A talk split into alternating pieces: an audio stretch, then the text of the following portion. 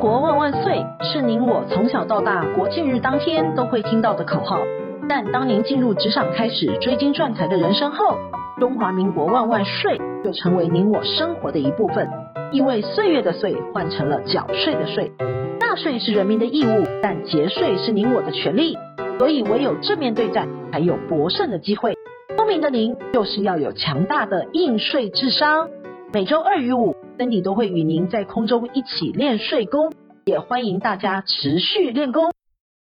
想睡的听众们，大家好，欢迎回到想睡的单元。一场的疫情打乱了许多人的生活，也严重影响到全球产业以及经济。许多的企业不敌疫情而倒闭或者是亏损，并非因此波疫情所导致的，但疫情却也成为压垮他们的最后一根稻草。对企业来说，现在正是一场生存的战役。而日本不仅以长寿著称，就连日本的企业似乎也有长寿的基因。根据调查，日本有大约两万五千多家的百年企业，位居世界的榜首。而千年以上的企业呢，竟然有二十一家。因为日本企业非常重视长远的规划，意味着不仅要考虑自己这一代，还要长远考虑整个家族的第三代，因此非常重视继承人的培养。导致日本的家族企业呢，在选择接班人的时候，它的宽度会比中国家族的企业大得多。为了传续家业，日本人可以选择没有血缘关系的外人来继承，像是养子或者是女婿等等的。这跟中国人非常不一样，因为中国人习惯在几个孩子当中平均分配财产，因此一旦孩子中平均分配家产，家业就会拆散了。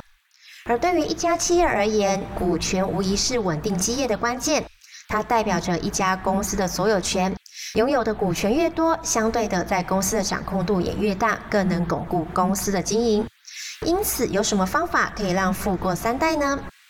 可以设立闭锁型公司，在股权安排及公司运作上更有弹性，能避免法规过度的介入公司治理，降低公司法尊的成本。最具代表性的呢，就是大立光了，在原本的公司上面再设立一个家族持有的闭锁性公司。以控制底下的公司股权，能让家族股权集中不分散，或者呢，可以成立股权信托，可预先安排接班的蓝图，并保留股东行使权利。即便股权信托出去了，能保有决定权，可以确保经营权的缘故，避免股权因继承而过于分散。像是长隆集团的大股东张国华夫妇，将手中两家公司的持股信托了。至此呢，该账户可以用法人的身份将支出费用化，达到节税的目的，同时也为下一代巩固经营权。不少企业也会选择成立财团法人基金会，除了可以节省税负，部分财团法人免征土增税之外，透过财团法人掌控家族企业的股权，可以回馈社会，提升家族声誉之外，也可以避免因为继承而导致股权分散的方式。像是无所不包的远东集团，如八爪章鱼之般，事业体涵盖了纺织、水泥、银建、航运、石化、金融、百货零售、观光旅馆、电信到医疗教育等等的十大类，共有两百多家公司，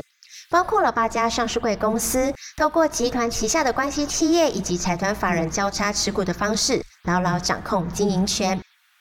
或者呢，也可以透过遗嘱的规划，可避免继承人因为遗产继承的争讼，费了律师，瘦了荷包。但遗嘱要注意特留份的问题，以免写了等于白写。像是长隆集团的创办人张荣发先生，一百零五年过世，虽然说写遗嘱，但只写了四子单独继承，引发了大房三个儿子与二房独子张国伟决裂的遗嘱攻防战。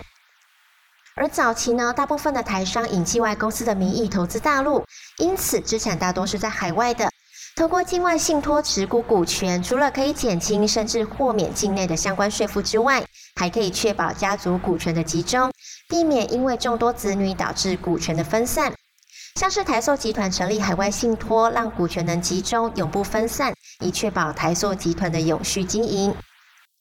疫情当前，你永远不知道意外与明天哪一个会先到，因此现金的规划是相当重要的。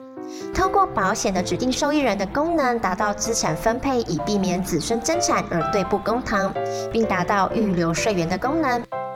万里江山千军带，守业更比创业难。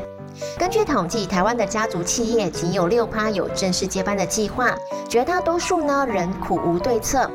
而辛苦的创一代会赚会存还不够，因为很多人不会传，忽略了未来资产移转的风险，一生辛苦累积的财富留不下来，无法完整的交给想要守护的家人手上。因此，想要富过三代，不要只是想，请开始行动吧。本周的想睡专题，谢谢您的收听，我们下周空中见。